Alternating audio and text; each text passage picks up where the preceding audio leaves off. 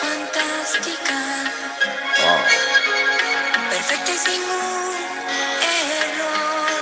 ¿Qué eh, miércoles de cortavena. ¿O qué? No, espérate. Sobrevivir sin ti. Ya sé que te crees un águila Ah, bueno. El dolor. Adiós, todo. Adiós.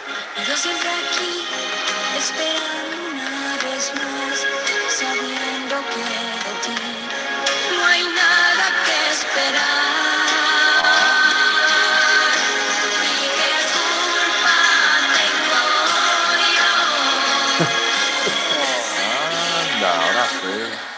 El éxito de la semana. Eso, ahora lo entendí. Diablo. Sí, Fuerte. bueno, bienvenido al podcast de 12 Magníficos, aquí siempre con Ricky y con Chaman. Mira, agradecemos a Chaman que después que terminamos el podcast dijo, mira, nos tomamos la semana libre porque y a ver si aparece algo de BCN. Ah, pero tú no sabías que Chaman tiene boca de brujo desde su viejo. Oye, eso y no, nos es pasó. Siempre ha pasado, mano, siempre ha pasado. Es como que siempre que al final Sí. digo, pues nada, a ver si pasa algo esta semana, pues y qué sé yo, mano, no pasa Y explota la bomba. No Ocho horas ni después 24 explotó la bomba. Ni 24 Sí. horas pasaron, mano, y ya ves, y, y, y, y Como- explotó la bomba. Sí, no, por la mañana salió la bomba, así que nada. Eh, Yo, De yo acabo de llegar del Congo, póngame en el día, mire a ver. pues mira, Ay, hay una, hay una situación pues dentro del equipo nacional. Eh, Mm, qué raro. qué raro. Este, Para variar. para variar, eh, José Juan Barea había grabado una entrevista en el programa One on One con Playmaker. Eh, él había, Playmaker ya entrevistado a Yadiel Molina, a Carla, no me acuerdo si entrevistó a Carla Cortijo, yo creo que sí, y Barea, entre otros, ah, Alex Cora y Barea. Y entonces, pues, eh, Playmaker tiró como que unas declaraciones antes de la ventana diciendo que no iba, que él quería la selección nacional, bla, bla, bla, y que él no iba a sacar la entrevista hasta después de la ventana para que después no digan que lo que Barea dijo afecte al equipo. Entonces, pues Barea básicamente había una sección de preguntas al final y Playmaker obviamente le dijo, preguntó que si, que si cambiaría el coach nacional. Yo creo que esa fue la pregunta, ¿no? Es que hace tiempo que no, no veo eso. Este, hace par de días que lo dejé de ver. Pero que básicamente que si cambiaría el coach de la selección nacional. Eh, y yo creo que era una sección de sí o no, eh, de respuestas cortas, y Barea dijo, ¿lo puedo explicar? Y Sí, él dijo, que él contestaba, "Sí, pero lo iba a explicarle. ajá. sí lo cambiaría, y pues entre los argumentos era que es más de lo mismo, bla, bla, que no ha habido resultados, que pues lo mismo pasaría si él fuera coach, que si no consigue los resultados esperados, pues los espera, espera que lo saquen también, bla, bla, bla. Así que eso fue lo que, lo que salió el domingo, ¿verdad? Domingo, ¿no? ¿Fue que salió Sí, eso? sí. Domingo. Eh, más adelante sale pues que ya Barea había hablado con, o sea, lo habían confrontado porque después del mensaje de Playmaker y Barea le dijo, mira, esto fue lo que yo dije y, y ya, y jugaron y ganaron los dos partidos de la ventana, que ya lo hablamos aquí en el podcast después de cada juego, los Quickie Podcasts. Eh, y entonces, eh, nada, de- luego de eso, pues ha habido. eh, Eddie no se ha expresado. Eh, la federación envió un comunicado diciendo que apoya la gestión de Dicasiano y su plan de trabajo y su programación y todas esas cosas de cara a este ciclo. Él tiene contrato hasta el 2023. Eh, lo habían renovado después del Mundial, si no me equivoco, por cuatro años más. Eh, y entonces, pues hoy hubo una entrevista con José Juan Barea, en la cual él explica que eh, él fue donde Jung hace tiempo ya, meses posiblemente, fue lo Sí. que él dijo, para explicarle pues la inconformidad que él tenía con, la, con el programa nacional. eh, y entonces al ver que no hubo ningún tipo de movimiento ni ningún tipo de cambio, y a lo mejor no necesariamente era cambiar el coach cambiar el gerente o algo así, sino era un montón de cosas y veía que estaban en más de lo mismo, pues él decidió pues ir al, al medio eh, ir públicamente a decir lo que, lo que dijo. Eh, y entonces pues ha explotado el- este, las redes, todo el mundo está opinando. eh, nosotros pues hemos tenido en nuestra cuenta pues muchísimo, muchísimas reacciones y muchísimas preguntas y muchísimas cosas, nos eh, reply, los fleets, este, DM en Facebook, DM en Instagram, eh, mi celular, gente que no me había escrito hace tiempo, mira qué tú crees, me llamaron de muchos programas de radio, mira qué tú crees que es esto, bla, bla. Eh, entre ellos Rumbo al Camerino, eh, que publicaron una nota. eh, y nada, yo creo que aquí lo importante es destacar, para empezar, que nosotros no tenemos ninguna agenda que no sea que el baloncesto puertorriqueño vuelva al sitial que estuvo hace 30 años. Eso es todo. Nosotros, eh, Ricky, Shaman y este servidor, vieron una selección nacional que quedó cuarta en el mundo. Vieron un programa de selecciones nacionales juveniles en las cuales los jugadores era un programa que funcionaba todo el año. No estoy hablando ni de lo de Jordi Rosario, que fue la última vez que la selección juvenil estuvo estructurada. Estamos hablando de una selección juvenil en la cual los fines de semana se llevaban los jugadores a un acuartelamiento todos los fines de semana posible para practicarlo, para evaluarlo, etcétera, etcétera, etcétera, para después viajar a los torneos internacionales en verano.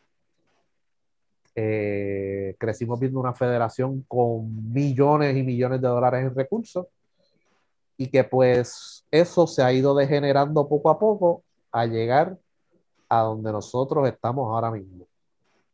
Así que cuando usted vea programas o lea páginas, yo creo que cuando usted tiene una página o cuando usted tiene un show o cuando usted tiene un live, eh, usted tiene que ser honesto. Y específicamente hablo de personas que han estado en el baloncesto y personas que, que pues han estado ahí. eh, no son honestos con su gente, con la gente que los está consumiendo. No han sido honestos y ustedes saben a quién yo me refiero. Más adelante lo menciono si me salen los cojones, porque a mí ya yo no estoy en el baloncesto, eso que no va a tener ningún tipo de repercusión. A mí no me importa lo que opinen esas personas, eh, pero eh, la realidad es que, que están pintando un, un escenario el cual no es verdad, el cual no están siendo honestos con la fanaticada.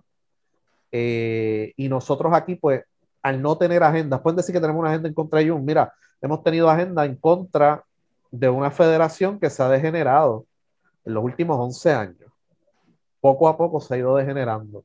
Y en vez de mejorar, lo que ha hecho es empeorar. Y entonces nosotros no podemos tapar esas deficiencias diciendo la federación está jodida, pero mira, ganamos oro en Centroamérica. Por ende, no podemos quejarnos. Porque ese básicamente, es, en resumen, es el mensaje que nos están queriendo llevar ciertas personas. Y, que- nosotros, y Ah. nosotros lo hemos dicho así mismo, o sea, nosotros fracasamos en un torneo grande y le decimos, no se preocupen si cuando ganemos el centro básquet o, o centroamericano. o sea, re- a eh, relajando, relajando, exacto. Exacto. Eh, o sea que nosotros no podemos, eh, ¿sabes? Qu- Quiero que entienda la fanaticada también y los que nos escuchan y los que nos escuchan nuevos y todo eso, que nosotros hemos sido el único medio consistente en crítica a la federación, no en crítica al coach, no en crítica a los jugadores, en crítica a la administración de la federación. Porque prometen unas cosas y no las cumplen. Y yo cuando dé mi opinión más adelante les voy a explicar con datos y con hechos cómo es que estamos donde estamos ahora mismo. ¿Ok? Y quiero que entiendan también que cuando usted lee artículos de Carlos Morales hablando, de X, de este exjugador hablando, de esta otra persona hablando, el sistema se autoprotege. ¿Qué quiere decir eso? Que no importa lo que pase, ellos van a autoproteger la institución porque están Claro. institucionalizados. Son personas, pues yo siempre hablo esto con alguien que estuvo en este podcast, que son personas institucionalizadas, que para darle un ejemplo, son gente que está presa, son presas del sistema. Usted nunca va a escuchar a un expresidente del BCN destrozar lo que es la federación ni destrozar lo que es el BCN o un ex apoderado. Porque si esto se jode, van a decir, ah, esto fue culpa de este tipo que habló mal del BCN y dijo esto, esto, esto, esto, esto. Tú sabes, ellos se creen que con hacer eso, que con callar, ellos pues no van a matar la institución, pero tampoco mejora. Y por lo menos en nosotros aquí, lo que queremos es que esto mejore y que vuelva a donde estaba, que es más difícil estar donde estábamos que antes. Sí, es más difícil, hay muchísimos retos que no había hace 30 años. Pero para eso hay que trabajar, hay que ser paciente y hay que ser transparente y hay que ser inclusivo en los trabajos y en las cosas que se hacen, porque ellos no lo están siendo, ellos no, son, no están siendo transparentes. Tú sabes, y la cultura del baloncesto en Puerto Rico, si hace 20 años estaba mal, ahora está peor. Y aquí hay que señalar a los responsables. Ajá. Y, y, y, entonces ese, eh, ese, asunto de administración se le, le, están echando la culpa a la baja calidad de los jugadores. O sea, una cosa es administración, una cosa es lo que tenemos. Tú sabes, de lo que tenemos. Oye, pero. Que, lo, lo, los tres que estamos aquí estamos bien claros de lo que hay, estamos claros de, de, de, de la calidad sí. de jugadores que hemos tenido, por sea la razón que sea. Pero yo creo que aquí la crítica mayor que se ha dado en, en, en este podcast es la parte administrativa. Sí, sí, es básicamente eso.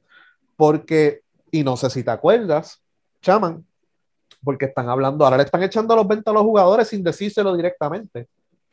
¿Qué día ha hecho más con menos? No sé si ustedes se acuerdan que cuando Arroyo era el point guard de la selección de Puerto Rico y no ganaban, era que no tenía Piculín y que no tenía Jamón Rivas y que no tenía Quijote Morales.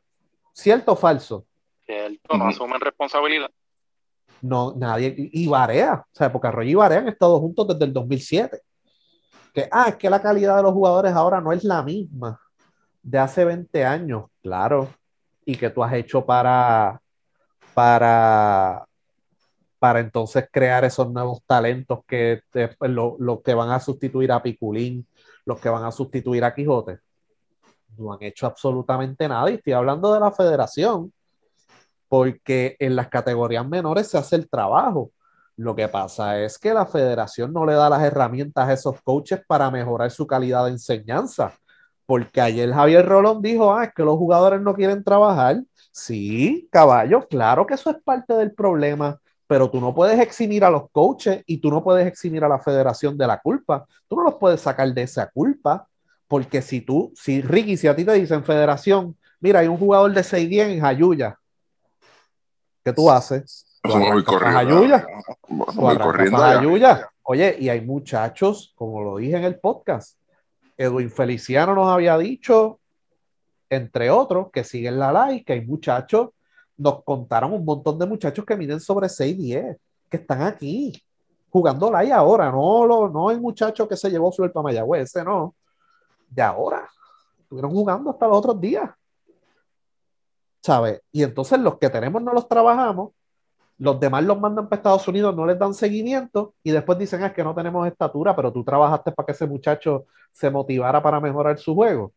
O tú esperas que Piculín Ortiz nazca de un, de un palo de aguacate. ¿Sabes? Eso es lo que pasa y eso es parte del problema.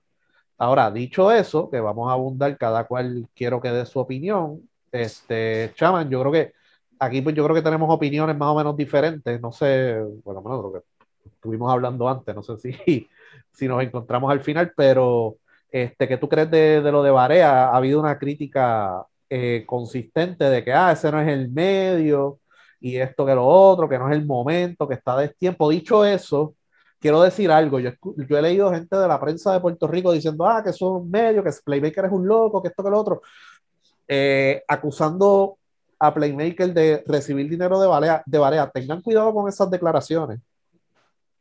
Tengan cuidado porque no nos consta eso para empezar. Y segundo, si vamos a hablar de payoleo, nos quedamos sin prensa en Puerto Rico. Si vamos a hablar de payoleo, nos vamos a quedar sin prensa aquí. Sí, sí, sí. Lo que pasa es que tienen algunas personas en la prensa tienen envidia de que Playmaker ha cogido, Sacó eso, tiene, sí. tiene un, no, solamente sacó eso, sino que él fiscaliza consistentemente, al igual que este podcast. Lo que pasa es que él cubre otros deportes. Y ahí es que le mete mano al Comité Olímpico, que nosotros lo hemos hecho también, pero lo hemos hecho pues cuando sale noticita de la pendeja. Eh, Playmaker ha llevado atletas allí que no tienen ni zapatillas para entrenar. Cuando hay un comité olímpico que recibe sobre 10 millones de dólares en ayuda, porque están los 8 millones directos del Fondo General, más lo que le da el DRD de alto rendimiento, etcétera, etcétera, etcétera. ¿Sabes? Y que un atleta no tenga zapatillas, está cabrón. O sea, que él cubre otros deportes eh, y fiscaliza otros deportes locales.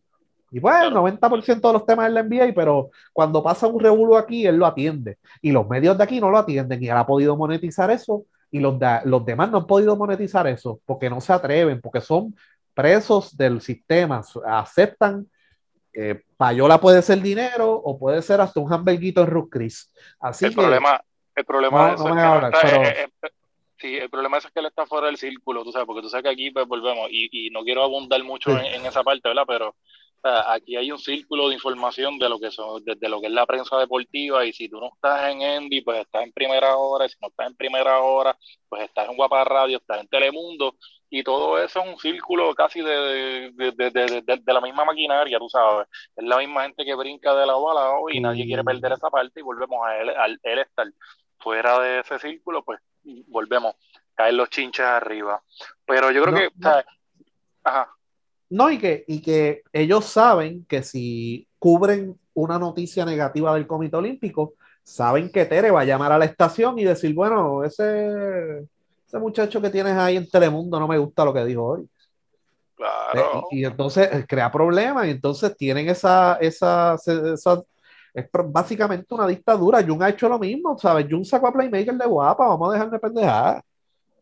La federación sacó a Playmaker de guapa porque él se puso a decir que Dicasiano no pidió un timeout, que qué sé yo, y rápido se formó un revolú, ¿sabes? Y lo sacaron, o sea, no duró ni dos ventanas, ¿sabes? Entre otras cosas, y así es como funciona la cosa. No, y, y- y volvemos, es es una maquinaria. Esto lleva ya, ¿cuántos? Sí, El, Andy, este, el, el Copul, todo esto, ¿cuántos años llevan ellos? Más de 40 años, qué sé yo, 50 años con esta mierda. O sea, el, el- el- la gara, la gara del playmaker lo que llega es poco tiempo, tú sabes. Y para tú entrar a ese 10 años, círculo, pues sí. tú tenías que dejarte llevar. Y eso es lo que No, y, que, y, que- y ahora la diferencia es que los sueldos en los medios son menores que antes, o sea que ahora es más fácil tú hacer lo que te da la gana y amedrentar y hacer esas prácticas que no son eh, éticas, en- por Claro. no decir una palabra más de esto. Pero nada, vuelve a lo de Varea al medio y todas esas Claro, exacto. Sí, mira, yo creo que de primera impresión, este, eh, entiendo que pues lo,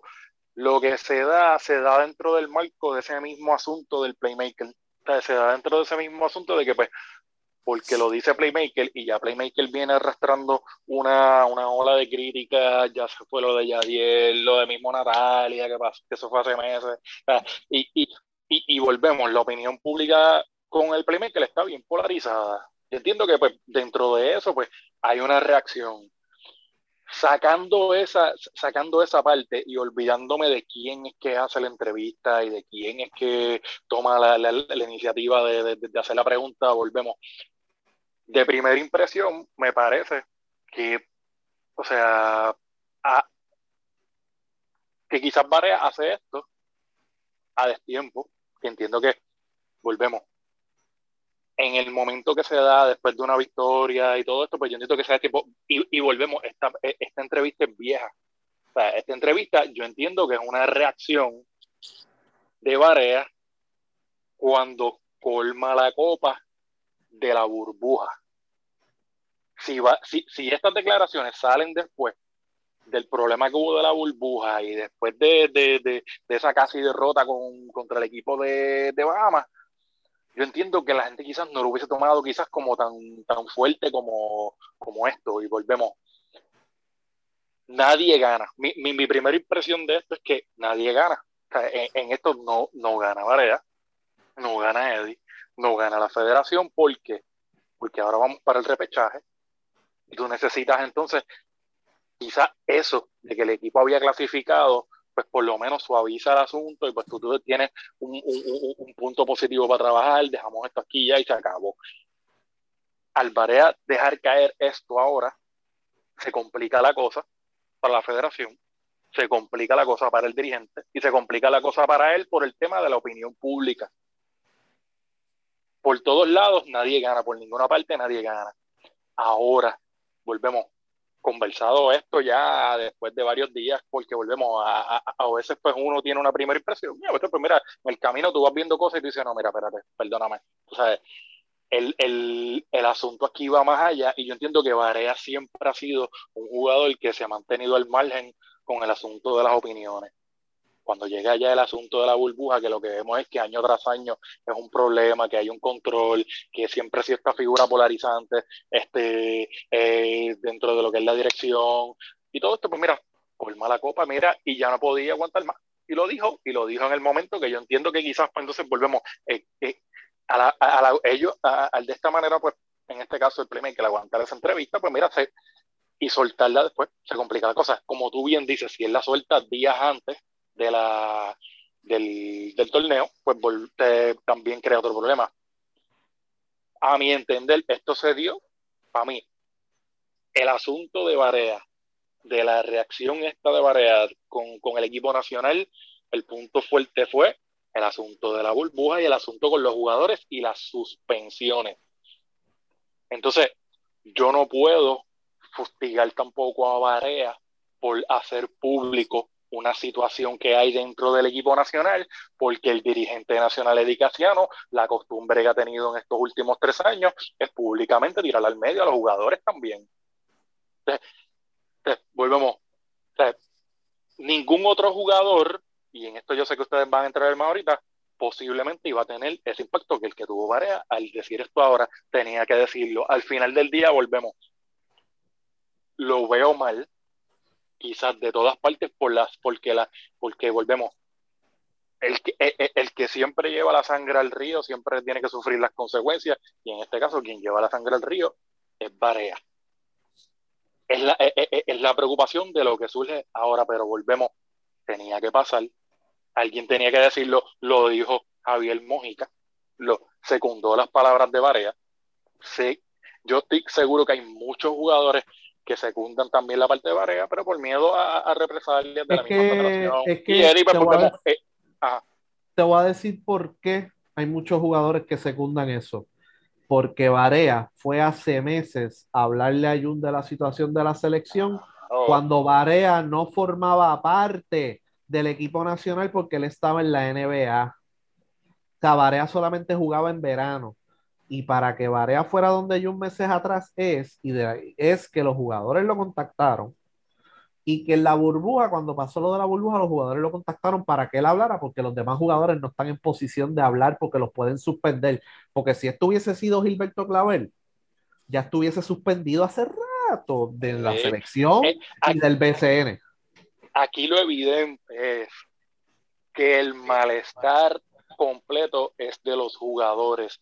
Y, y, y me, y, y me encojona ver como un tipo como Jun rápido empieza a activar el combo cangrejero, a moverse, ah no, mira, este, vamos a darle el spin, sabe, no el piñero con las estupideces también, porque no, el piñero no escribe hace como, como dos años en el periódico, y de momento surgió esto y allá pues, allá, allá no, tiró su nota y empezó a dar rituito, esto, cangrejero, del grupo cangrejero, porque son todos del grupo cangrejero. Se activan todos, mano, se activan, ah, no, pues es que está aquí yo creo, y se activan los reporteros también, no, pero es que aquí yo creo, que Eddie, que esto, que lo otro. Mira, no, mano, tú sabes, yo creo que los jugadores se cansaron, los jugadores no pueden decir nada porque, porque, porque si tú miras atrás, si tú miras hacia atrás tres años, ¿qué es lo que ha pasado? Suspenden a fulano, suspenden a Mengano, Ramón Clemente cayó en esa redada de las suspensiones, de Collier cayó en esa redada de las suspensiones, Javier Mojica cayó en esa redada de las suspensiones, y bueno, y lo dijimos nosotros hace tres años también allí en el podcast, que esa no era la manera, y lo repetimos y lo volvemos a repetir ahora, pero mira, estas son las consecuencias estas son las consecuencias del mal manejo de las convocatorias en el equipo nacional porque no hay un plan, nunca hubo un plan. Eso de que no quieren enseñar el plan, eso es mentira, mentira. Si tienen un plan, que lo pongan. Y que me No, si desmientan y que- y que no, nos no, desmientan no. a nosotros tres aquí. Si tienen, si tienen un plan, tienen hasta el 25 de febrero a las 10 de la mañana para ponerlo, porque si tienen ya un plan hecho, es cuestión de levantarlo, ponerlo en el email y enviárnoslo a nosotros, docemagnifico.gmail.com Claro. o subirlo a la página de la federación. Si ya lo tienen hecho, yo no le vamos a dar ni 24 horas, porque si lo tienen hecho, es facilito sacarlo. que se vayan al carajo con los cuentos, mano. De verdad que se vayan al carajo con los cuentos. Y todo el mundo aquí está claro, tras bastidores, que hay bastante malestar entre los jugadores. El que venga aquí a, a quererse hacer el, el, el bonito, ¿no? Que aquí, pues, fulano, qué sé yo, y, y no se atreven a decir nada, es porque tienen miedo a que lo saquen de los medios, como mismo tú acabas de decir con el Playmaker, sacaron al Playmaker de Guapa, porque por eso, si alguien cualquiera, sea sea, sea cualquiera de los que está comentando ahora en, el, los juegos de BCN y en los juegos del equipo nacional se atreve a decir algo que no va de acuerdo con eso, lo van a sacar. Por eso es que ninguno va a decir nada en contra de Edicación.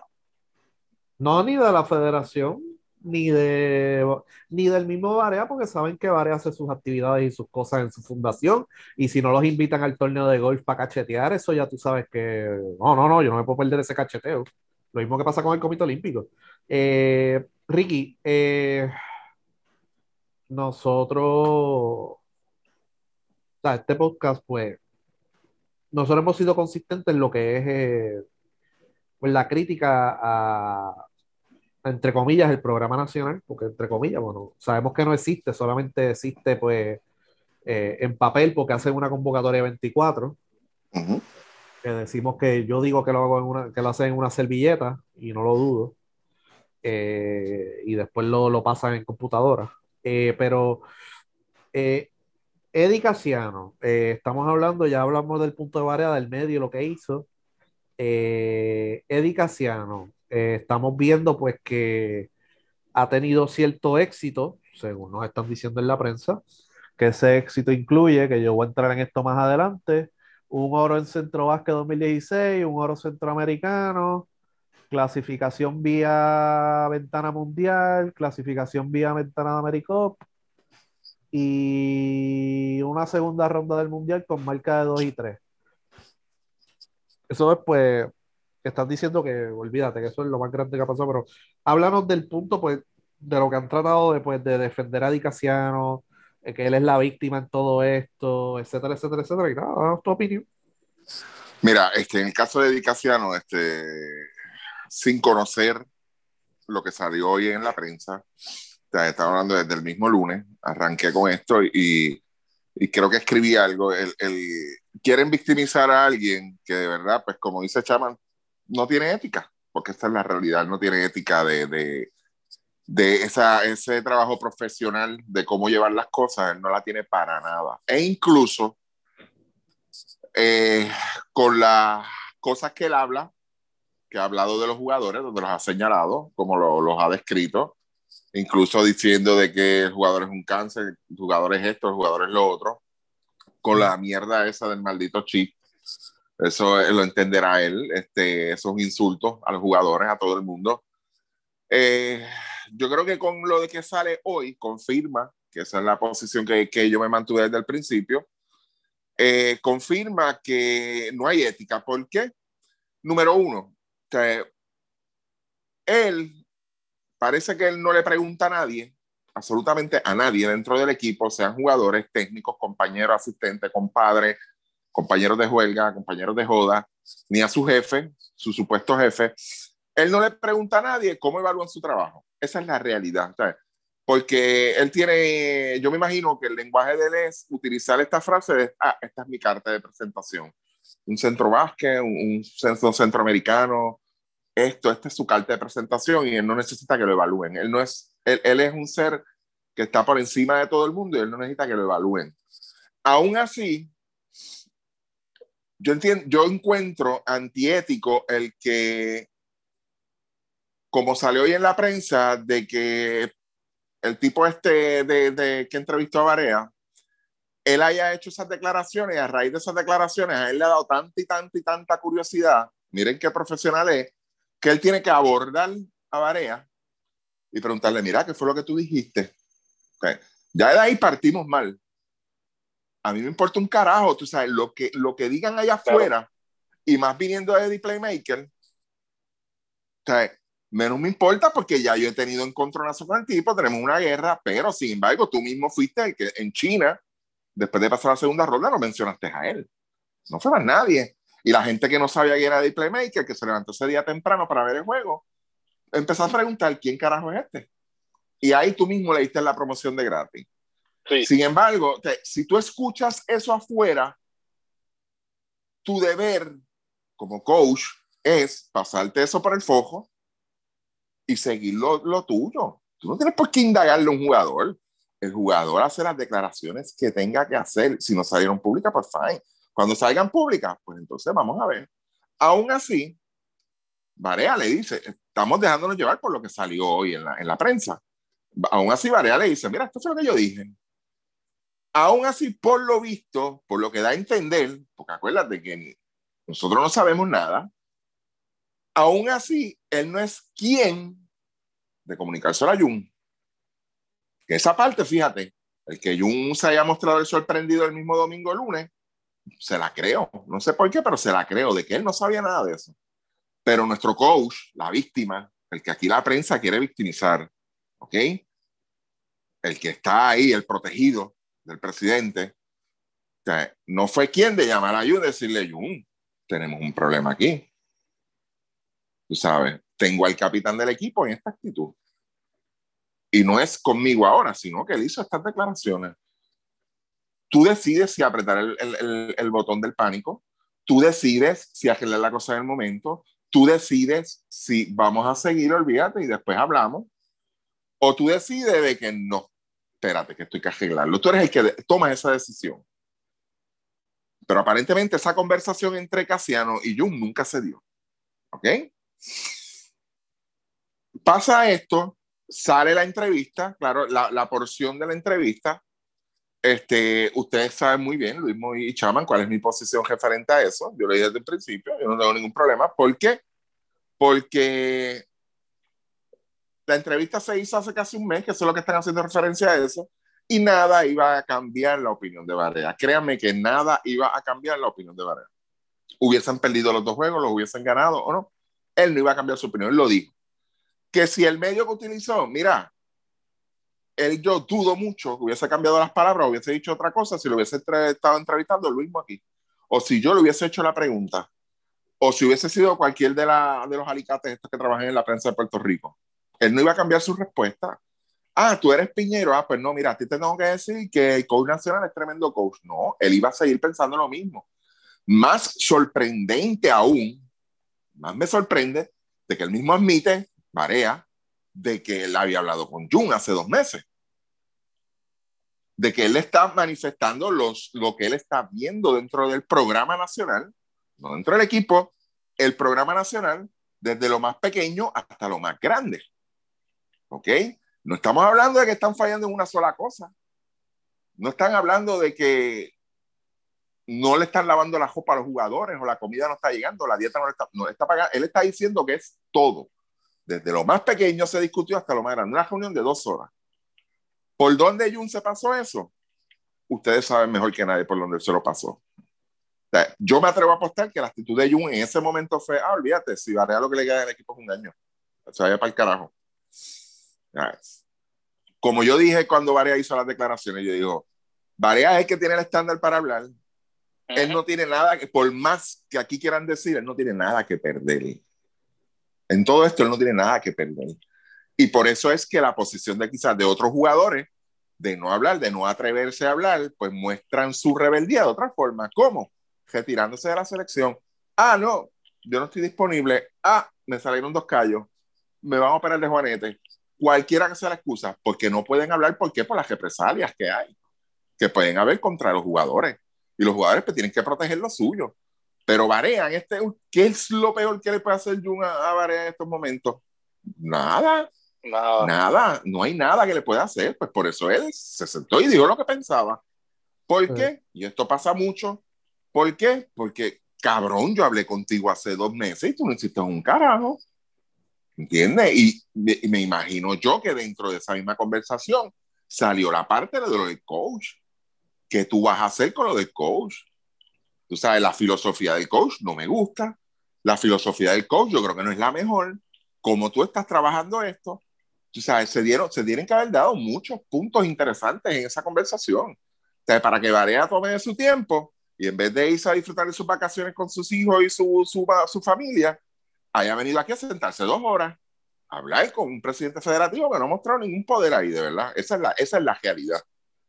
¿Qué quiere decir esto? Mira, Varea sí le preocupa el programa nacional. O sea, él sí está, él está pendiente de lo que está pasando en el programa nacional. O sea, que aquí el periodista que se atreva, que se atrevieron, porque se atrevieron. Aquí exjugadores que se han atrevido a opinar, a tratar de, de, de parcializar la cosa a favor de Dicasiano, váyanse al carajo, de verdad, se lo digo desde ahora. O váyanse al carajo. O sea, ustedes no, no pueden ser tan, tan, tan lambetiejas, de verdad, de caer en ese jodido juego. O sea, Varia dijo lo que dijo, mire, ¿por qué entonces si usted tiene sus dudas, si usted fuera un profesional y usted tiene sus dudas, preguntar a los jugadores entonces, investigue, porque antes de preguntar, ah, tú dijiste eso allá de Dicasiano, mira, no le hagas esa pregunta a Varea. ¿Por qué mejor no le pregunta a Varea qué otra cosa te preocupa a ti de, del programa nacional? ¿Qué es lo que de verdad te, te está preocupando? O sea, ¿Por qué no investiga y busca más, indague, indague a ver qué es lo que está pasando? Jun, Varea habló contigo de esto, ¿te algún momento te manifestó? Que si no hubiese salido de hoy, yo me atrevo a apostar que Jun dice que no. Yo me atrevo a apostar lo que sea, que Jun hubiese dicho no, es lo que me dijo que el agua no llegaba fría. Yo me atrevo a apostar que hubiese salido con esa mierda. Tú sabes, pero aquí lo que me rejode es lo rápido que aquí la prensa, mucha gente, la jodia fraternidad, que eso fue lo que yo escribí, ah, están atacando nadie por encima de la institución. ¿Qué institución, gente? Que alguien venga aquí y me explique a qué institución ellos se refieren. Si ahí lo que tienen es una jodia fraternidad, como yo muy bien escribí, lo dije, Ahí lo que hay es una jodida fraternidad, que hay 12 bolos, 11 negros y uno blanco, pero el blanco está escondido. ¿Y dónde está escondido? En el bolsillo del pantalón de Edicaciano. Él es el que lo saca o lo esconde y ya, que se joda. Lo demás, negro. Si no me gusta, está, es negro. Esa es la mierda que está pasando aquí. O simplemente hizo unas expresiones y vuelvo y digo, vuelvo y digo, yo creo que con esas declaraciones, al contrario, yo entiendo que se está preocupando por la institución. No es que él se crea de que está por encima de la institución. Así fue que se lo vendieron ustedes y ustedes se la creyeron y ustedes lo tiran. Pero la responsabilidad de aquí, de todo, y más de exjugadores, es ver qué demonios está pasando. Es que aquí toman la crítica, es que aquí toman la crítica como si fuera algo malicioso, porque aquí ladrón sí, un, un, no rápido el golpe de estado, golpe de estado, olvídate. Y mira, y mira hasta dónde llega, para que ustedes vean cuando una persona es, es, está con la verdad Mira hasta dónde llega la honestidad de, de Barea. Barea dice, no yo no quiero ser coach ahora, yo no estoy en eso ahora. De aquí a 5 a 10 años puede ser, pero ahora mismo eso a mí no me interesa. Hasta ahí llega la honestidad, que si es otro, dice, ah, no, yo no quiero ser coach, al carajo, a mí no me interesa. No, él lo dice, ahora no, en el futuro sí, pero ahora mismo no, no me interesa. Tú sabes, hasta ahí llega la honestidad. Entonces, usted como es jugador que fue a todos estos periodistas, ¿a usted no le preocuparía ¿a usted de verdad no le preocuparía? Yo no sé si ustedes recuerdan, yo creo que no le mencioné el detalle. Hay una película vieja, muy buena, buena, que se llama Sleepers, donde uh -huh. un caso de unos abusos, unas instituciones juveniles, bla, bla, bla, y al final llega el caso pa, pa, por un asesinato que ocurrió, pero en fin, el caso era para descubrir y dejar al descubierto toda la mierda y porquería que estaba pasando en esas instituciones juveniles. No le importaba lo del asesinato era descubrir todo eso. Yo creo que con estas declaraciones, Barea, el intento de Barea fue prender esa mecha. Y aquí, lamentablemente, la prensa no captó el mensaje. No captó el mensaje. Oye, pero que... y, te, te, y te voy a decir por qué. Y te voy a explicar por qué, rapidito. Cuando pasa lo del revolú de, de la burbuja, que suspenden a Ángel y suspenden a Collier y, y se forma el revolú y los apoderados, etcétera, etcétera, Barea expresó en primera hora inconformidad con el reclutamiento y como ellos trabajan en el reclutamiento y no pasó nada. Y primera hora tuvo esa, esas primeras declaraciones de Barea en exclusiva y no fueron más allá por eso es que finalmente Varea va donde Playmaker y aprovecha y dice, para el carajo, aquí es donde yo voy a, a encenderlo. Porque ningún otro medio está en las de encender esa mecha. Si Varea hubiese ido al nuevo día a decir que no, hay que sacar a Casiano, no lo hubiesen publicado. Exacto. Ese es el problema. eso. Él sabe Eso la que todo. hay y fue donde Play y dijo, bueno, si me preguntan de la selección, tira por ahí para abajo que ya tú sabes que se va a formar, tú sabes. Eso es Y todo. entonces, por, por- por eso es todo, tú sabes. Así sí. Y, y- y- eso es todo. O sea, lo que pasa es que aquí la prensa no captó el mensaje. O sea, la prensa, en vez de dejarse llevar por el momento, no, eh, eh, eh, para, para, para, para. ¿Qué es lo que pasa aquí? Barea, José Exacto. Juan Barea, que, que, que, que ha tenido una carrera exitosa en la NBA. También que hablan de él allá, que hubo este, hasta los que compensa. Entonces, Barea dice, espérate, aquí está pasando algo. Hasta Aquí que aviones pasando- atraídos aquí de, de- hasta aviones y todo, tú sabes, aquí está pasando algo. Eso es lo que la prensa tenía que hacer, no hacer juicio por un extracto de una entrevista, no, por un extracto, que es lo que sale a la luz pública. O sea, y, no, olvídate, el issue es este, lo que él dijo, Dios mío, con todo el éxito que ha tenido Di Casiano, va a irse al carajo, vuelvo y lo digo. ¿Cómo Aquí ustedes no está- captaron el mensaje? Aquí están, aquí mira al nivel que llega la prensa con cómo defienden a los jugadores, que Carlos Arroyo, que ha estado publicado en medios de Utah, en medios de Detroit, en medios de Miami, que es un problemático, lo defienden y Varega, que tuvo muchísimos años en Dallas, no sé los años exactamente, que nunca ha dado problemas, que hasta le dieron 3 millones, la prensa ha salido a decir que el problemático aquí es Varega. No. Porque la eh, entrevista se la dio el Playmaker. Eh, Sí, eso es mierda. todo. Sí, eso es Es todo. eso. Pero sí, vamos- pero, pero porque o sea, no- no- tú no te puedes concentrar en, o sea, es como que, que es estúpido, tú sabes, mira, es, es Sí. como que si tú vinieras y, y, mira, deja no ponerlo tan dramático, y dices, ah, pues déjame, déjame matar una iguana, porque tú mataste esa iguana, tú sabes. Mira, la maté porque las iguanas hacen esto, esto, esto, esto, esto y esto. Ah, está bien, pero no, tú eres un cabrón porque mataste la iguana. No te importa el por qué. Mire, busquen la razón, busquen lo que hay detrás de esas declaraciones. Exacto. O sea, en vez de, de fijarme en las declaraciones, dice, pero ven acá, ¿qué filosofía es la que tú hablas? La- sí. ¿Qué más a ti te preocupa?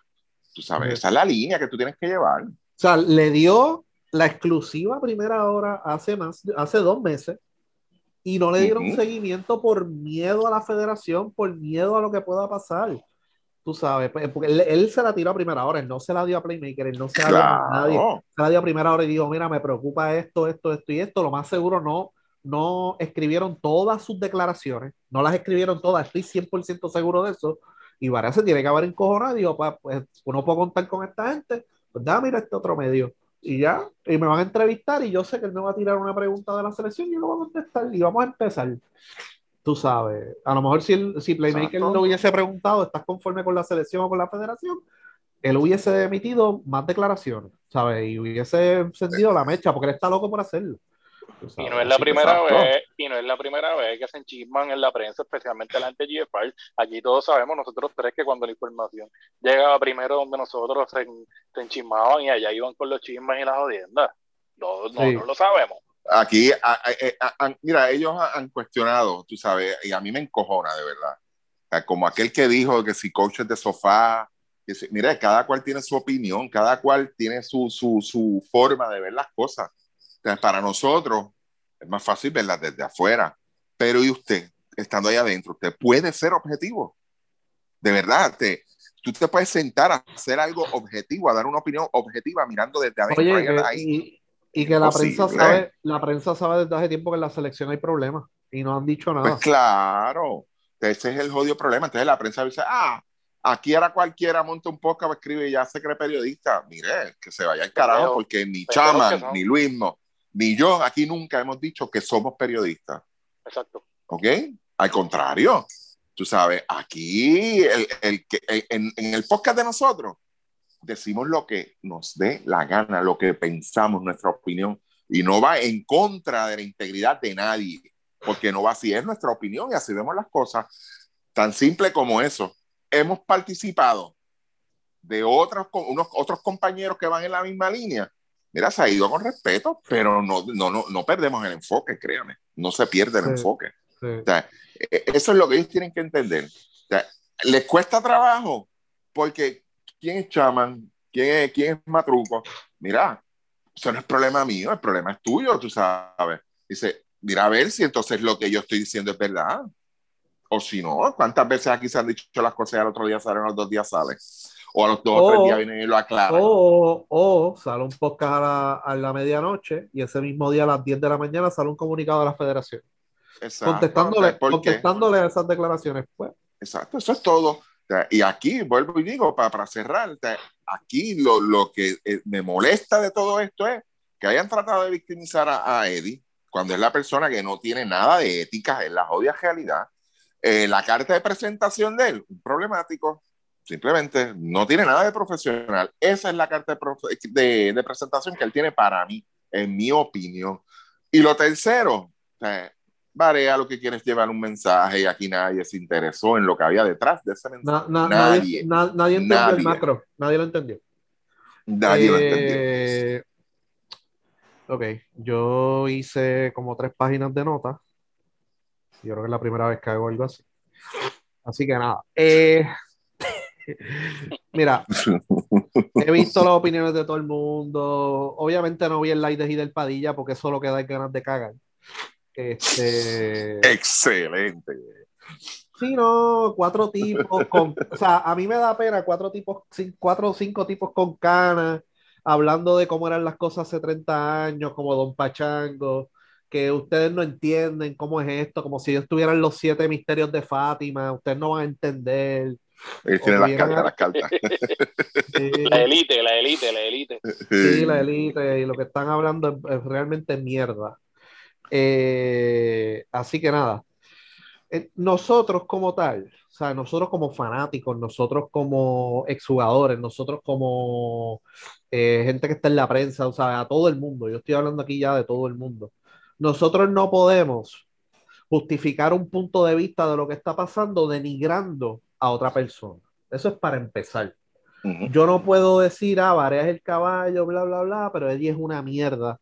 Y Eddie esto y Eddie lo otro, para justificar mi punto de que Varea tiene razón, o, o Eddie es el caballo, Eddie ganó oro en un centroamericano y Varea es un traidor, no ha hecho un carajo por el equipo nacional, porque eso no es así. De ninguno de los dos. Aquí no hay víctimas, damas y caballeros. Aquí no hay víctimas. Ninguno, Ninguno. Aquí no podemos decir ni que Varea es víctima ni que Edicación es víctima, porque cada cual el presidente, el gerente, todos los que conforman la Federación de Baloncesto, los jugadores del equipo nacional y el dirigente y su staff tienen culpa en lo que está pasando ahora mismo. Aquí no podemos sacar a nadie de esta, de esta fórmula y de este cricket. Eso es tan sencillo como eso. ¿Sabes? Aquí yo no tengo simpatía con ninguna de las partes, porque cada cual ha tenido su responsabilidad dentro de lo que está pasando. Lo que pasa es que Vare ahora preocupado, ¿para dónde yo? Eso fue, o sea, eso fue lo que pasó. Edicaciano toma el control de la selección nacional en el 2016. ¿Ok? Hace cinco años. Carlos Beltrán le da ese trabajo. Carlos Beltrán, el gerente, Alfredo Morales, siguen ahí. ¿Ok? Cuando Eddie toma el control de la selección en el 2016, tuvimos muchísimos años de inestabilidad. Del 2010 al 2015, con los siguientes dirigentes: Manolo Cintrón, Flor Meléndez, Carlos Calcaño, Paco Olmo y Riz Pitino. En ese espacio, mira a todos los dirigentes que estuvieron al mando de la selección. 2010 a 2015. Carlos Beltrán tenía una estructura de selecciones nacionales aparente y alegadamente, pero al final del día se hacía lo que él le daba la gana. Él consultaba con Chu García, él consultaba con este, él consultaba con Joel Katz, él consultaba con el otro, y al final del día, ¿qué dice, qué dice la gente? Vamos a tantear, pa, pa, pa, pues vamos a votar el coach para el carajo porque es lo más fácil. Y había un comité de selecciones nacionales que sometían informes y toda la cosa, pero al final del día se hacía lo que decía Beltrán. Así que Eddie llega a la silla porque mira los problemas que habían, había problemas en las convocatorias. No sé si se acuerdan. Que cuando iban a dar una práctica, llamaban 24 y llegaban 5.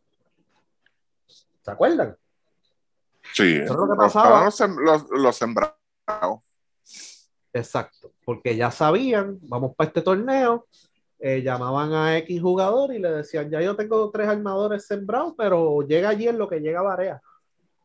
Y no iban, porque para qué carajo yo voy a practicar si ya están los tres jugadores sembrados. Ya están los tres armadores, yo no tengo espacio.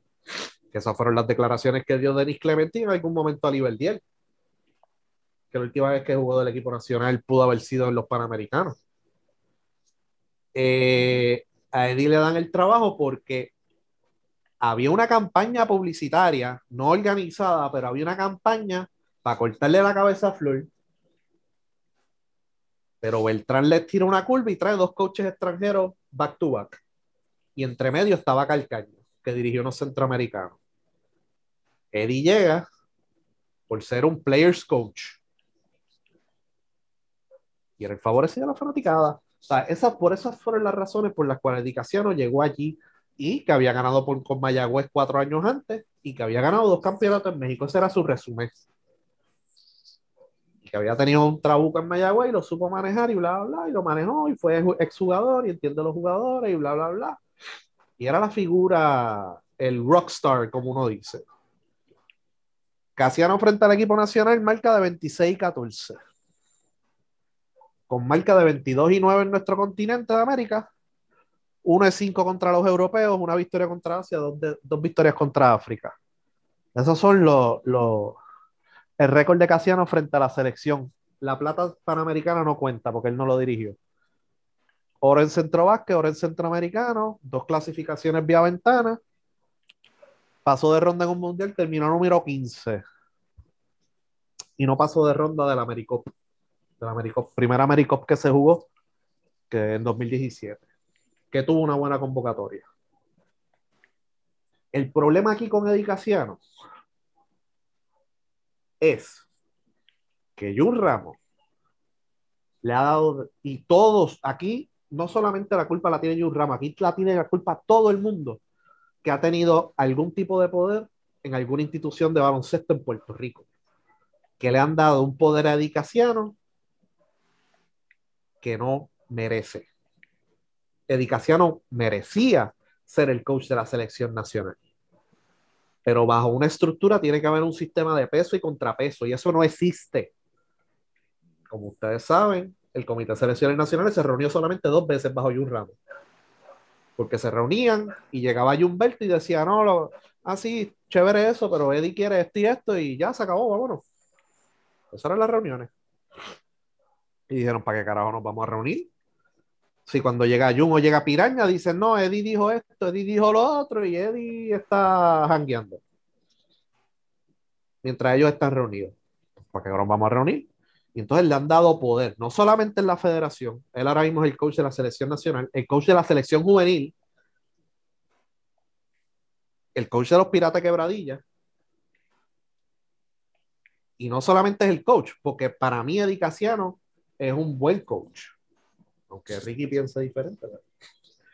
Me gusta como Eddie dirige en la línea. Cuando uno escucha los timeouts, le explica todo lo más sencillo posible, lleva el mensaje claramente, todas esas cosas. O sea, tiene el conocimiento y sabe cómo manejar las cosas. Obviamente, cuando él empezó su carrera como dirigente, le pitaban dos técnicas por minuto, pero ya eso se acabó. Y cuando empezó en la selección también, pero ya eso se acabó más o menos. Lo han pitado como una técnica por ventana ahora. Eh, se ha dado el poder en toda la rama del básquet. Y puedo dar muchísimos ejemplos. Entre ellos, que en el BCN cuando se rumoraba un cambio o cuando se sometía un cambio y Eddie se enteraba, Eddie llamaba al señor Morales para darle su queja. Y esos cambios de momento no eran aprobados. ¿Ok? Eso es un poder que se le dio a Eddie Casiano dentro de, del BCN. Que si lo sabían o no, claro que lo sabían porque yo me enteré. ¿Y qué se hizo para corregir ese asunto? Absolutamente nada. Y por eso es que tuve los agresivos de la vida encojonados, porque en una ocasión ellos iban a coger a Ramón Clemente, entre otros jugadores en cambio, esos cambios no pasaron. ¿Y dónde terminó Ramón Clemente? Quebradilla. Ah. Joseph Soto nunca lo miraban para la selección nacional. Nunca, ni para la de México. Terminó jugando en la selección nacional. ¿Cuándo terminó jugando en la selección nacional? Cuando estaba en quebradilla. Por eso es que decimos que hay un conflicto de interés y que el dirigente de la selección nacional no puede estar en el BCN porque no- los dirigentes de aquí no son lo suficientemente maduros para separar las dos cosas. Estos son los míos. El jugador número 13, ¿quién fue? Bebo Colón. Cuatro, cuatro puntos por juego, cinco puntos, seis puntos por juego. ¿Dónde jugaba? Quebradilla. No Philip Wheeler, no Derek Reese, no muchacho con proyección, no, Bebo Colón. Así que eso todo el mundo tiene parte de la culpa, sabiendo que lo que está pasando, sabiendo las irregularidades que hay, no hacen nada correctivo. Incluye el BCN. Ajá. ¿Y, y, y qué pasó con Pelacoco también? ¿De qué? Con el tres padres.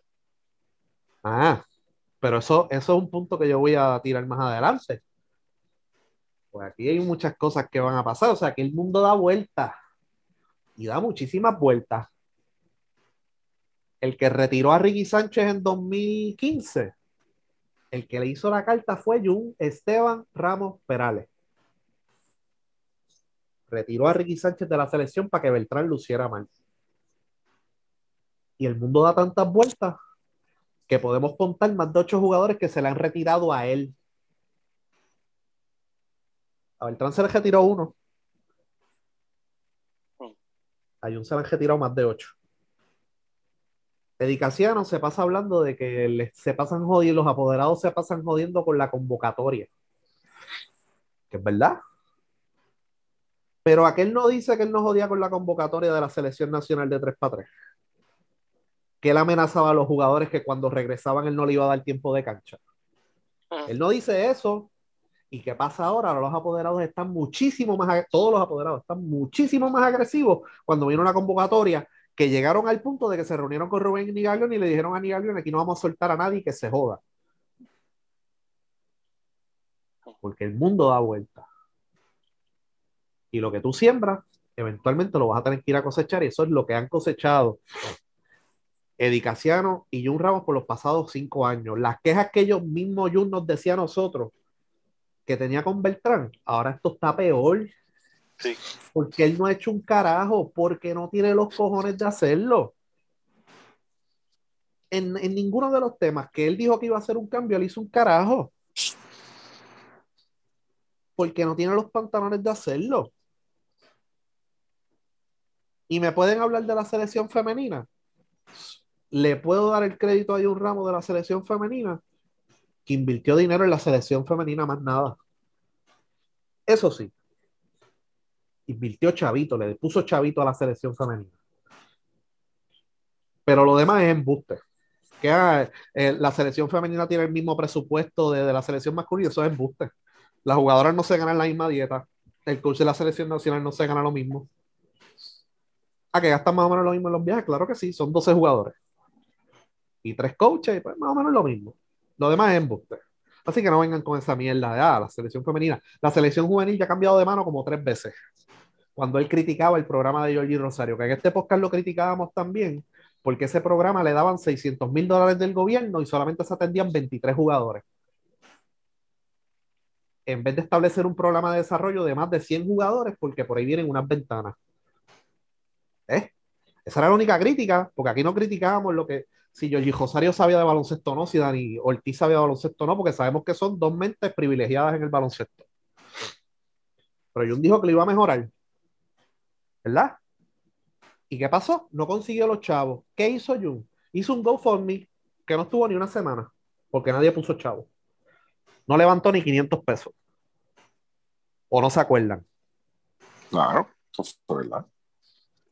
Y a la hora de la verdad, cuando hablan de la cultura del baloncesto que se ha degenerado a tal nivel, pregúntese usted por qué Ricardo Dalmau consiguió más de un millón de dólares en fondos, de gobierno, pero para la federación nunca pudieron eh, sustituir ese dinero, que a lo mejor ahora no viene del DRD, pero lo puede sustituir de otras áreas del gobierno.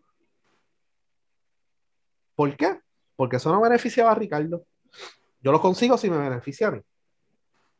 ¿Sabes? Y esa cultura del cuchilleo y de yo, yo, yo, yo, yo, yo, es lo que ha llevado el baloncesto a esto aquí. Así que la realidad es que Jun entra, promete que va a estructurar todos los programas nacionales, las categorías menores y la misma federación, que tiene una constitución. No es el mamotreto que dijo Hidel, que es el manual de federaciones nacionales, eso no es. Es que hay una constitución que se tiene que dejar llevar y no ha establecido ningún tipo de estructura. Ahora sale que la selección nacional tiene un comité, no hay comité que hizo para castigar al jugador, ahora, el comité lo volvió a hacer y que tuvieron una, una reunión por Zoom y en ningún momento lo ha anunciado. Eso es aguaje. Eso es aguaje. Eso es embuste. O sea, eh, ah, yo me voy a reunir con Ricky, con Chaman por Zoom y voy a decir que este es el comité de la bebelata.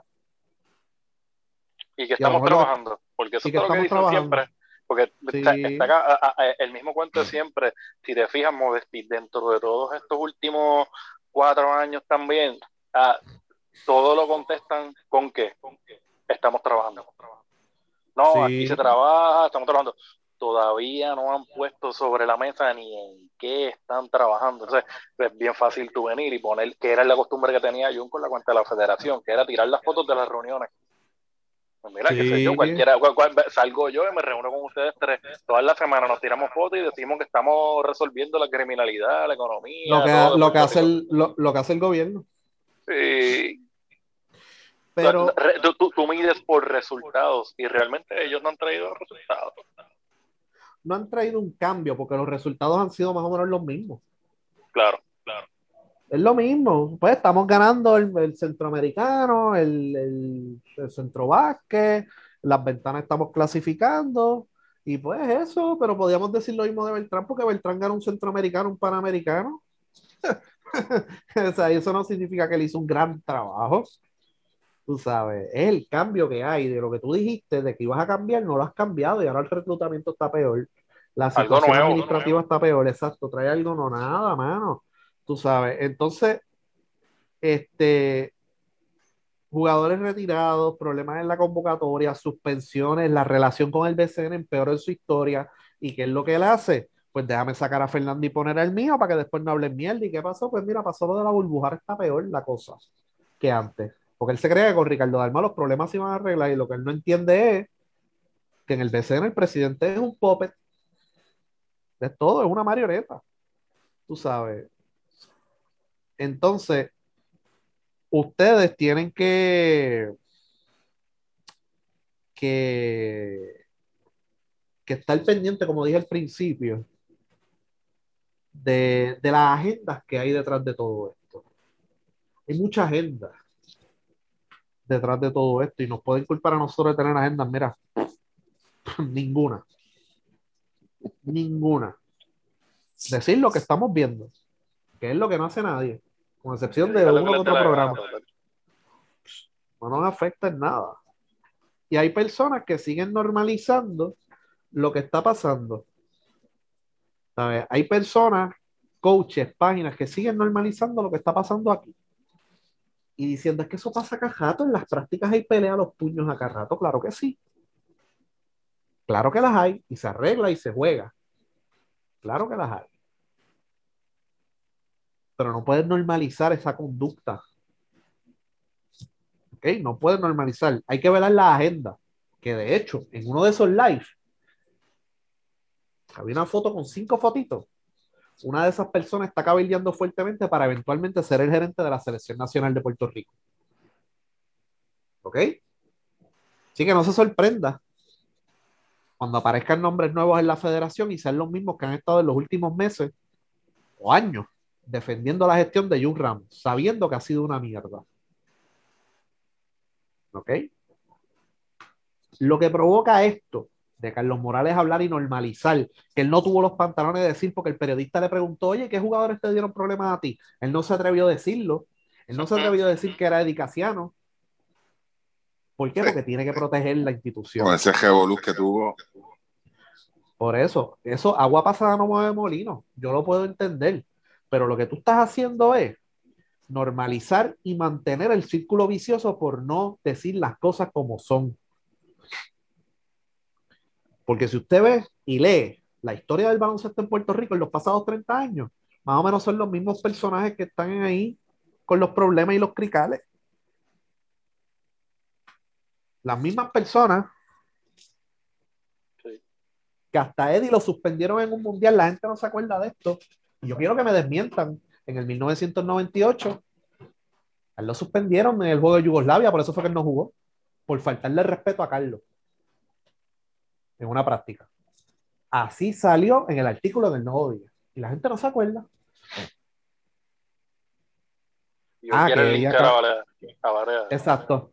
Pero, ah, que Eddie ha cambiado, que no es el mismo que lo que pasó en Mar del Plata. A- ahora están justificando a Mar del Plata.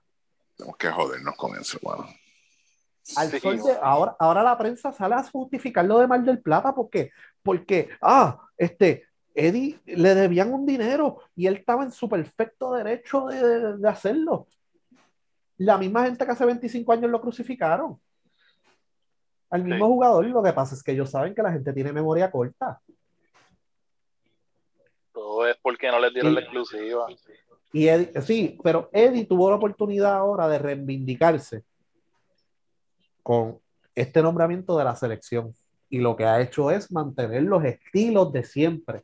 Ser Eddie Casiano. Eso es lo que él ha hecho.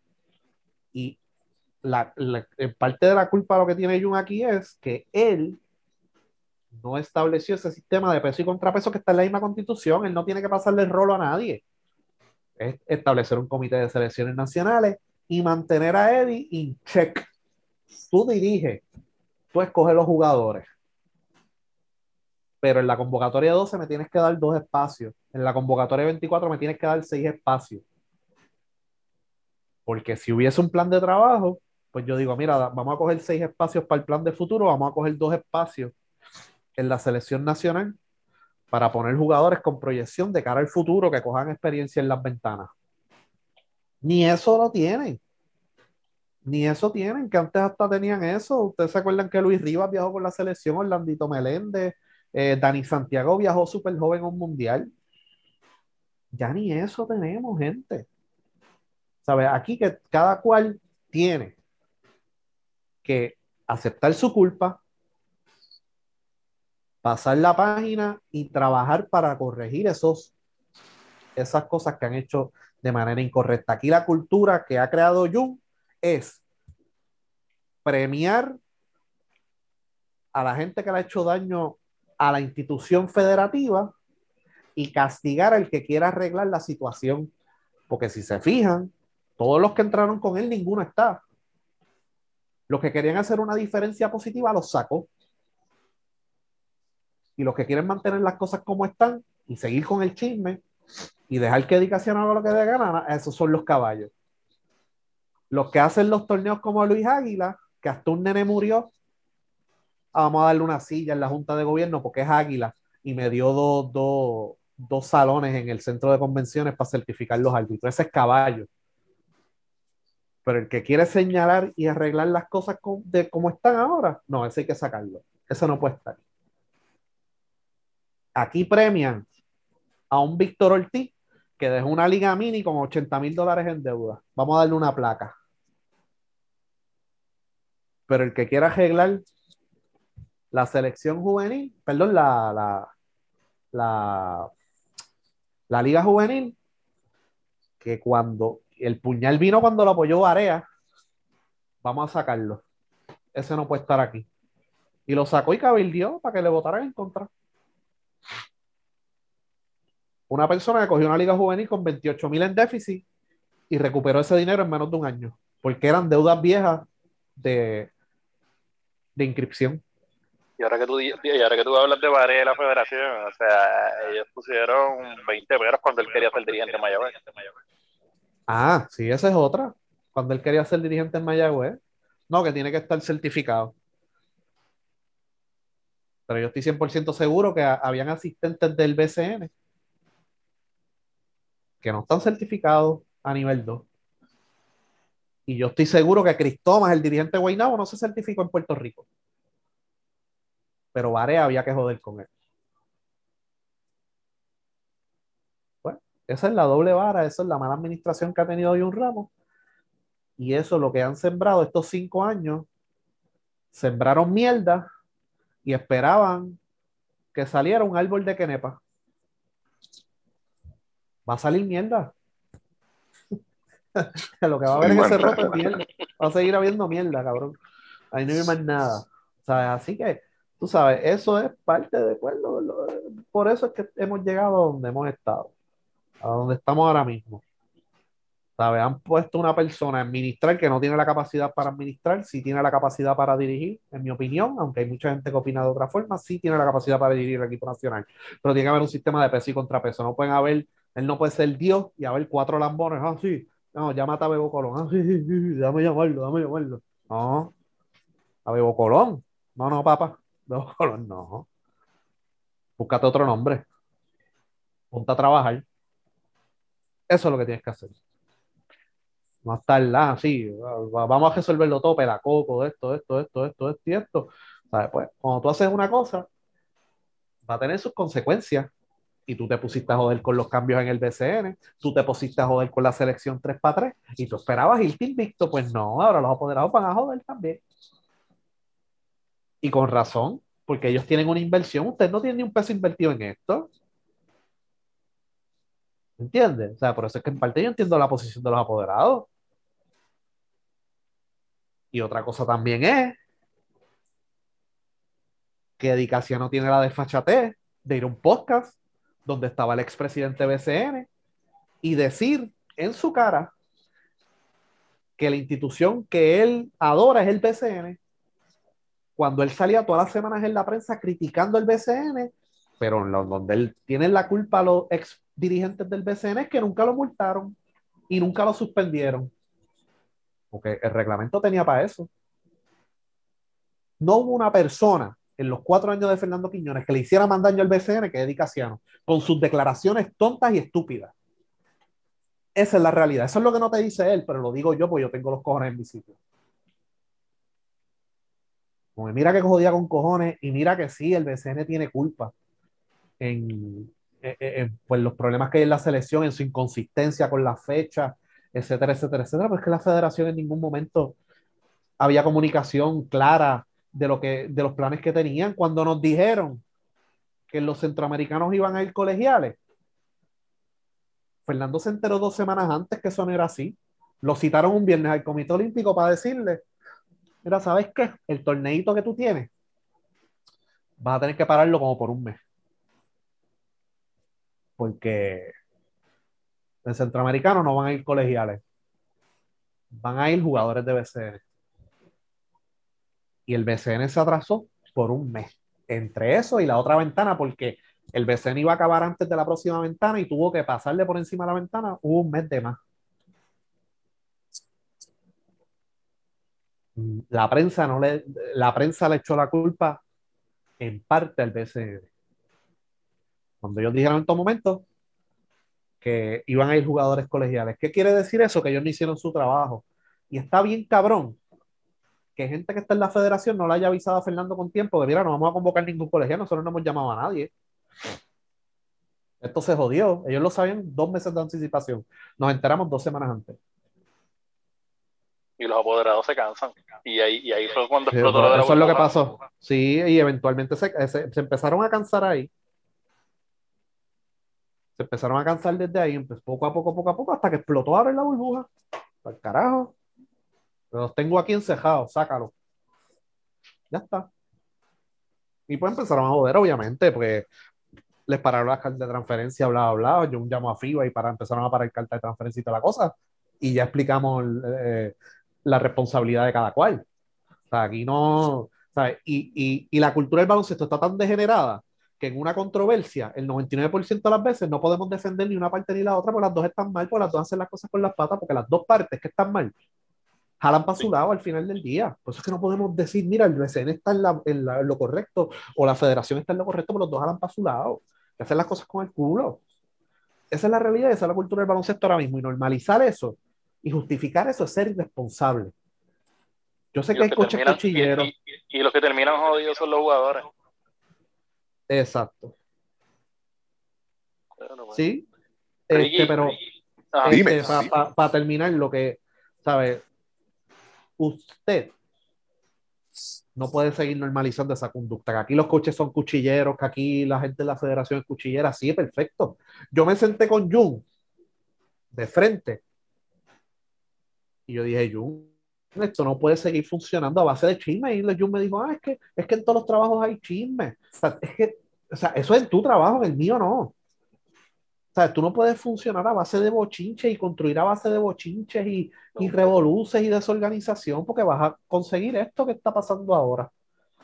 ¿Sabes? Y él lo justificó y gracias a Dios que en todas las reuniones que yo tuve con Jun había un testigo para confirmar eso. A ver, todo lo que yo he dicho, hay un testigo que lo podemos traer al podcast y él va a decir si es verdad o no que él dijo eso. Tú sabes. ¿Y cómo trató de callarme? Eh, tienes un trabajo en la federación, tienes que salir del podcast. Así es como bregan. Así que esa es la que hay. Yo, yo creo que usted es un irresponsable y aquí le hablo directamente a exjugadores y excoaches. Si usted trata de justificar esto, usted es un irresponsable. Usted tiene que decir las cosas como son, porque yo al final del día digo las cosas como las veo y como son, porque yo he estado en el baloncesto por como 15 años y duermo tranquilo todas las noches. No, y, y, y, ante todo es un acto de hipocresía también, porque todos sabemos Todo, por qué todo. están defendiendo esa posición. Sí. Aquí premian a Carlos Arroyo, que yo no sé por qué carajo le siguen diciendo Mr. FIBA. ¿Mr. FIBA de qué carajo? ¿De qué carajo ustedes están hablando? Ustedes hablan de Mr. FIBA y Mr. FIBA, Mr. qué, Mr. Mierda, ¿eh?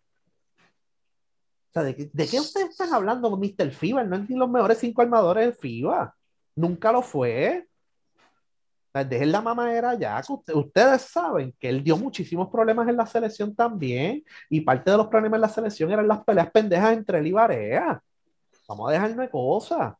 Que cuando el trainer de la selección era el- ellos se peleaban hasta el trainer, el caballo. Hasta el trainer de la selección se peleaban y cada cual traía el suyo, era un peo, y estaba el corillo de Barea, estaba el corillo de Arroyo, y después usted se pregunta por qué nos quedamos cortos. Por los cricales que habían internos, por eso que aquí nadie se puede, puede eximir de la culpa, aquí nadie se puede sacar de la culpa de, lo que está pasando ahora mismo. Ajá, Ricky. No, Chaman iba a preguntar algo. Sí, no, en, en la línea también de, de que una de las de- uno de los que declaró también aquí, que salió rápido y, y en Endy lo pintaron, no, que Julio Toro, Julio Toro canta falta técnica. Ricky, ¿tú esperabas una contestación diferente de Julio Toro? No, no. De verdad que no. No, O sea, no, eso no. es, acuérdate, eso, eso es una, o sea, eso es una fraternidad. O sea, estamos hablando de personas que llevan ligadas al baloncesto sobre 30, 40 años. Este, el tiempo ha pasado y los jugadores van y vienen. Sí. O sea, yo creo que si tú te, te pones a mirar, vamos a poner los últimos 15 años, la cantidad de jugadores que han pasado por la selección de Puerto Rico, yo creo que el único, si mal no recuerdo, el único que, que ha mostrado interés en entrar en esa parte técnica y en la parte administrativa ha sido Barea, más nadie. Es la realidad, es el único. O, sea, o la posición no llama la atención o, o no, no sabemos.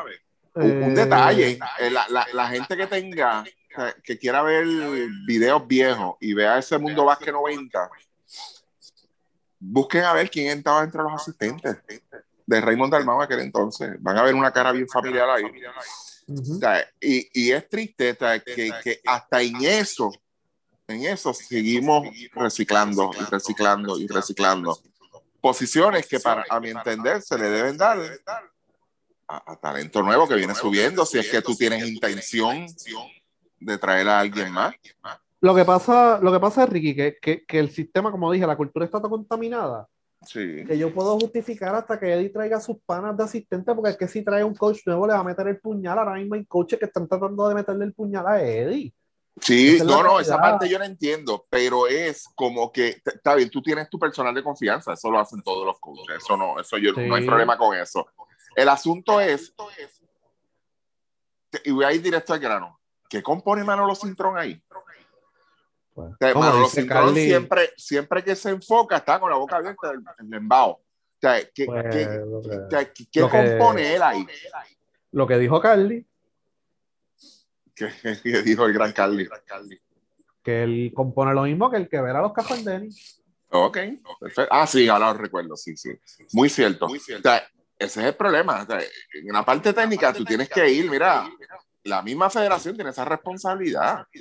Porque, ok, y yo me atrevo a apostar que cualquiera de estos lambones va a venir, ay, si sacas a Eddie, ¿a quién vas a poner?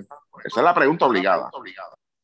Tú sabes, pero ¿y- ¿y qué tú has hecho? Y si, eh, bueno, no, no voy- no voy a mencionarlo, pero si Eddie termina el 2023, ¿qué, ¿a quién tú has preparado para traer en el 2023? Vamos a poner el 2023 y no, ya yo cumplí con mi ciclo, ya me largo. ¿A quién tú vas a poner ahí? O sea, ellos, no nosotros, por nosotros no nos corresponde. Pero ¿a quién ellos van a traer? O sea, a- ellos están preparando a alguien, ellos están mirando a alguien, ellos tienen un nombre en esa lista ya. No lo No, tiene. Y, O sea, yo- y esa y yo- falta de visión es la que nos tiene jodidos. Y te digo más, si yo fuera el presidente de la federación, yo traigo un extranjero, porque es que tú no puedes premiar tampoco que alguien coge ese puesto porque les petaron cuchilla. No, hombre, no. Tienes que traer a alguien de afuera. Tienes que traer a alguien de afuera y que esa persona se encargue y diga, ok, estos dos coaches son los más capacitados que están para sustituirme cuando, cuando yo me vaya y que se haga, haya esa sucesión porque, porque cuando Eddie entra, no hubo sucesión de ningún tipo. Eddie vino de la nada eh, a, a dirigir, porque cuando él trataron de meterlo como asistente, a él le dijeron, bueno, si quieres ser asistente de la selección, tienes que desistir de la demanda que tú tienes en contra mía. ¿Me entiendes? También sacaron a, y también sacaron a Rolando Rutinel por XYZ. ¿Sabes? Que a Beltrán alegó que Rolando hizo unos comentarios. oh, pero yo no sé de dónde él lo sacó. Pero nada, ¿sabes? Que, que nunca ha habido esa sucesión tampoco de que, mira, tengo No. este coach y viene este otro y este es el que me va a sustituir. No, no hay ninguno. Y vamos a que partir y vamos a partir de la línea de, de que lo que tú digas, la, tu opinión sobre dedicación dirigiendo, que tienes mucha razón. O sea, yo lo que, lo que no estoy de acuerdo con Eddie es en la parte ética. Tú sabes, tú- cuando tú fallas en lo ético, tú dejas de ser un profesional. Sí. O sea, y eso, y, y eso no te justifica. O sea, no justifica. O sea, como decían antes, este, no, no voy a usar la expresión porque también nos, nos cancelan. Este, pero mira, ser bueno dirigiendo no te da derecho a ser canalla, o sea, por no usar la otra palabra. O sea, y, y ahí es donde yo no estoy. Si tú eres tan bueno y él es bueno dirigiendo, pues mira, ¿qué tú has hecho para tú compartir ese conocimiento que tú tienes o para que la, la federación, en este caso el equipo nacional, siga en la misma línea? A nadie, porque tú no tienes a nadie ahí detrás. Tú ni tan siquiera eres quien de, de, de- si tu carta de presentación es de éxito, estamos complacidos con tu trabajo. Mira, este, pues tú eres el máster, el- tú eres el sensei, tú eres el que me vas a educar a todos los coaches que vienen subiendo ahora mismo. Tú eres que los vas a educar porque tú eres lo máximo. Yo no veo eso tampoco. O sea, aquí no hay una línea de, de, de seguimiento para nada, ni con los El, jugadores, Eddie, con la Eddie parte dentro, técnica. de- dentro de su responsabilidad tiene que compartir su conocimiento con los coaches jóvenes que eventualmente lo van a sustituir y no lo ha hecho. Es que no hay ahí, es que nadie se le va a pegar porque eh, no le hablan, como dice él. O sea, ese, ahí, hasta ese punto hemos llegado porque ahora mismo, o sea, su contrato es hasta el 2023. Ay, yo no tengo ningún problema con eso. Pero, ¿qué vamos a hacer en el 2023? Ah, no hay nadie, pues yo me apunto otra vez. No, o sea, no. O sea, eh, eh, ahí, ahí es donde yo tengo ese problema, ahí es donde yo tengo ese roce. Oye, y mira, y- y mira algo tan, tan, tan sencillo como la convocatoria que él jodió los equipos que le tenía roce ya con Mayagüez, Aguada, etcétera, etcétera, etcétera. Le sacó los jugadores clave. Cuando ellos mismos dijeron, ellos, que lo que iban a convocar era un máximo de dos jugadores por equipo. No lo hicieron. Jodieron a Aguada y a Mayagüez. Exacto. Y, y, y ese es el problema mío. Ese, es el único problema que yo tengo en esa parte. Y, y lo que te vuelvo y te digo, yo me, me de entrada, cuando veo la situación que yo no opiné rápido, yo lo que dije fue, pero espérate, aquí quieren hacer víctima a, a Eddie. Como que Varea el chismoso, el bochinchoso, como que Varea está de tiempo. La institución, cuando metieron a la institución, porque vino, vino gente y comentó, nadie está por encima de la institución. ¿Qué puñales de institución si aquí no hay ninguna institución? Ustedes lo saben. No hay ninguna institución. Eso es lo que él está, eso es lo que le está alegando. Que eso no existe, no existe estructura. No existe y punto. Sea, pero nada, y, y como dice Luis, o sea, ese es el resultado, eso es todo lo que se ha sembrado todos estos años. Explotó ahora, explotó ahora. Ya han pasado cinco años, gente. Cinco. Cinco No tres, años. no dos, no uno, cinco. Con muchísimos problemas que heredó y no ha resuelto ninguno. Ninguno. Ahora son peores. Así que, de verdad, yo creo que ya hemos expuesto la mayoría de los puntos, ¿no? O sea, Chama, no sé si tienes algo que decir, lo adicional. Yo creo que estamos, claros cada uno con, el pensar sobre esta situación. Yo lo que pienso es que también pues, de lo que queda, pues es bien difícil ya este, tratar de, de arreglar y eso. Ya, ya, ya el daño está hecho. Eh, Y, y cuestión de minimizar, no, todo va a estar bien y, y, lo- y- y no, todos los coach- no los- todos los jugadores les gusta el coach que tienen, claro, pero no van a salir públicamente a decir, vota este coach. O sea, ya el daño está hecho y sabiendo cómo es la cosa, Edicación no se va a quedar dado. Ni tan siquiera se ha expresado. Ni Edicación no se va a quedar, ah, no, pero que ya hablaron antes de la ventana, sí, pero fue a par de días antes de la ventana y Eddie dijo, para el carajo, yo tengo que clasificar, aunque este tipo no me quiera, tengo- tenemos que hacer las cosas. Tú sabes, hay que trabajar. ¿sabes? Y acabó ganando los dos juegos y se acabó. Y ya, ya, tengo que, o sea, mi meta es clasificar ahora. Ganar estos dos juegos y clasificar. O sea, los chismes para después. Lo dejamos para después. Hablamos ahora, sí, sí, ok, me quieres votar, dale, fine. Pero hay que practicar. Acuérdate. Eso, hay que practicar. eso- eso fue lo que yo le comenté a ustedes cuando. Ah, que, hay que, que ellos van a salir con, la- con el asunto este de que hay limar, limar las perezas, dialogar. No.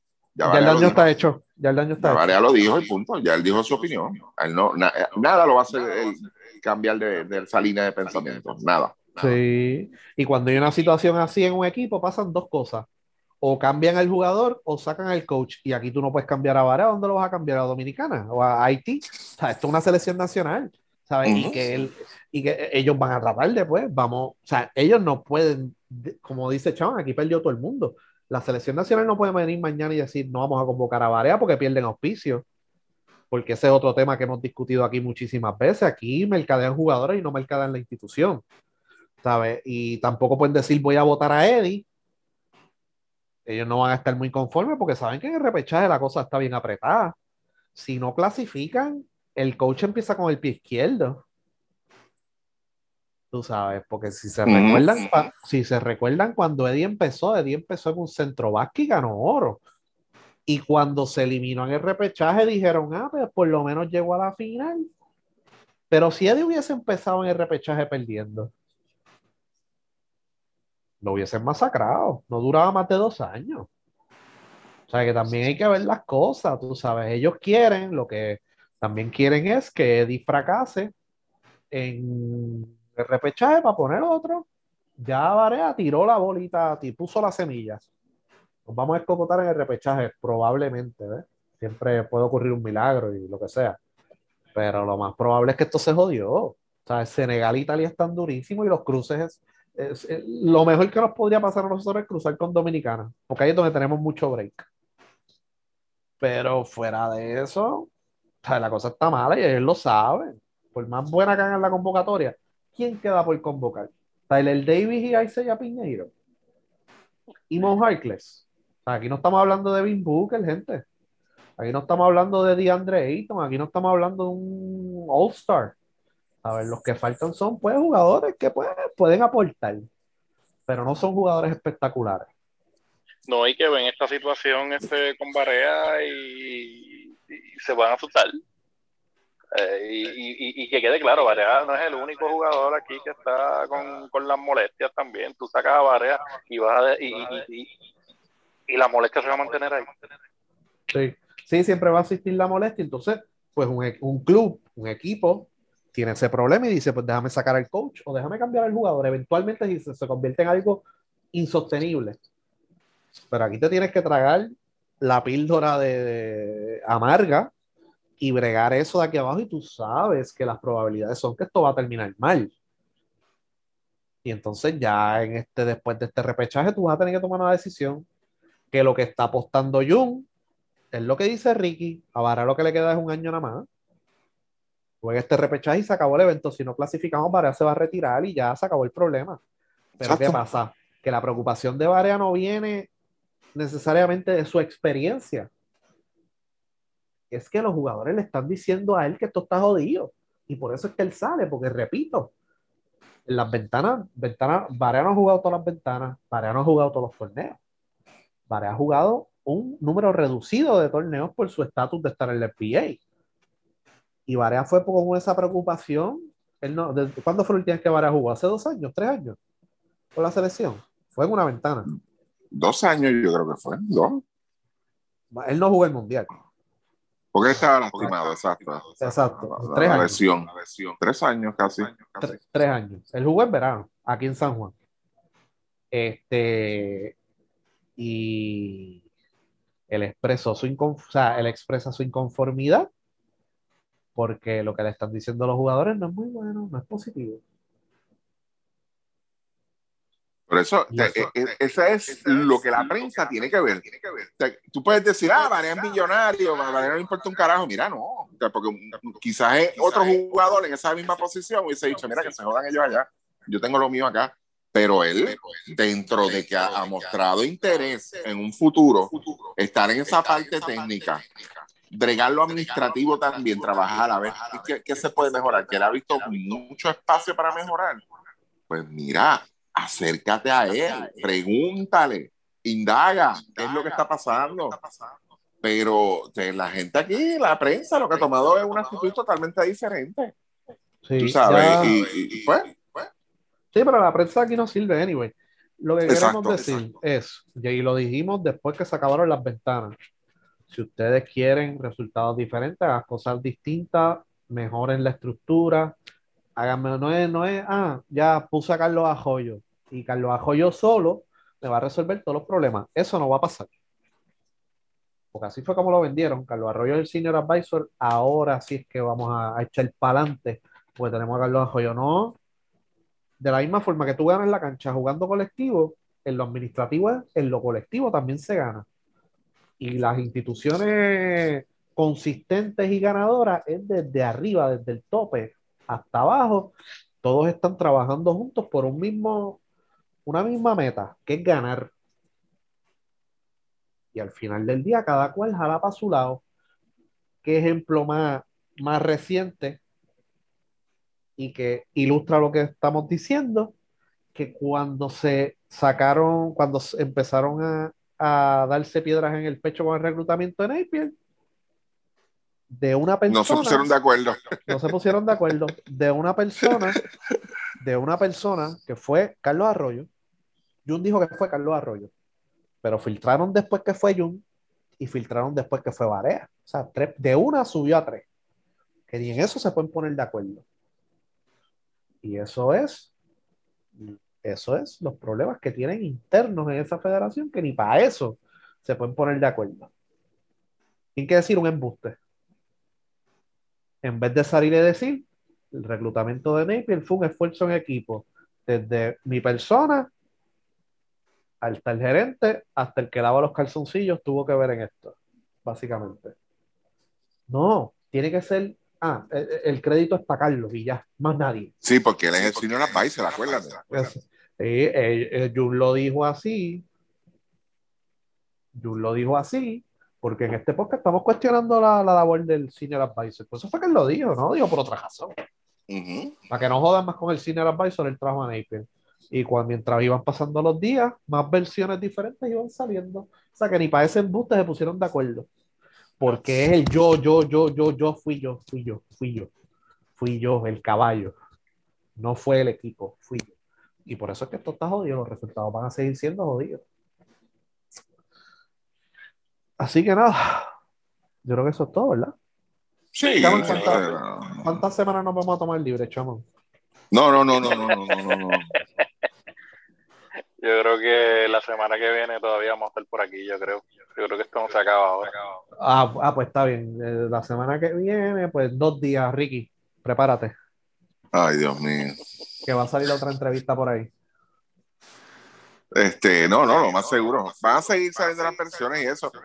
A estas alturas, de verdad, con todo lo que se ha escuchado, a mí no me interesa escuchar lo que tenga dedicación o que decir en estos momentos ya, de verdad. O sea, o sea, a él le interesaba saber lo que Varea dijo, le preguntó a Varea, pues quiere decir que no le importa más nada.